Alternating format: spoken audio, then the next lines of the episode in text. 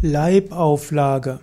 Leibauflage ist eine Form der Kneipp-Anwendungen.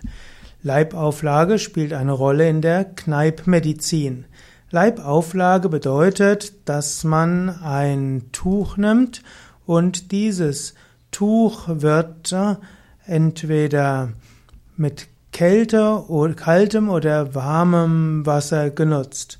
Man kann also ein Leinentuch achtfach zusammenlegen. Dieses gibt man in warmes oder auch kaltes Wasser hinein. Man wringt es leicht aus und anschließend legt man es auf den Bauch.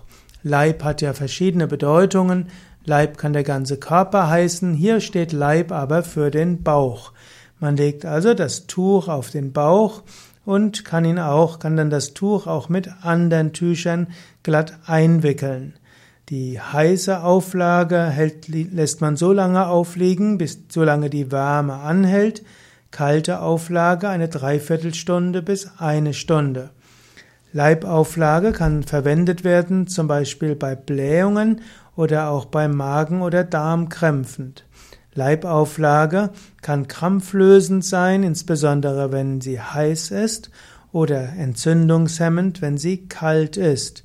Leibauflage kann aber auch angewendet werden bei Magenbeschwerden, Darmbeschwerden, Gallenbeschwerden, Menstruationsbeschwerden, auch bei chronischen Leber- und Blasenkrankheiten. Die Leibauflage wird typischerweise vom unteren Rippenrand bis zur Schamgegend aufgelegt. Man nimmt typischerweise ein Tuch, das 80 bis 110 Zentimeter groß ist. Die Leibauflage kann man gern nach dem Essen zur Verdauungsförderung auflegen.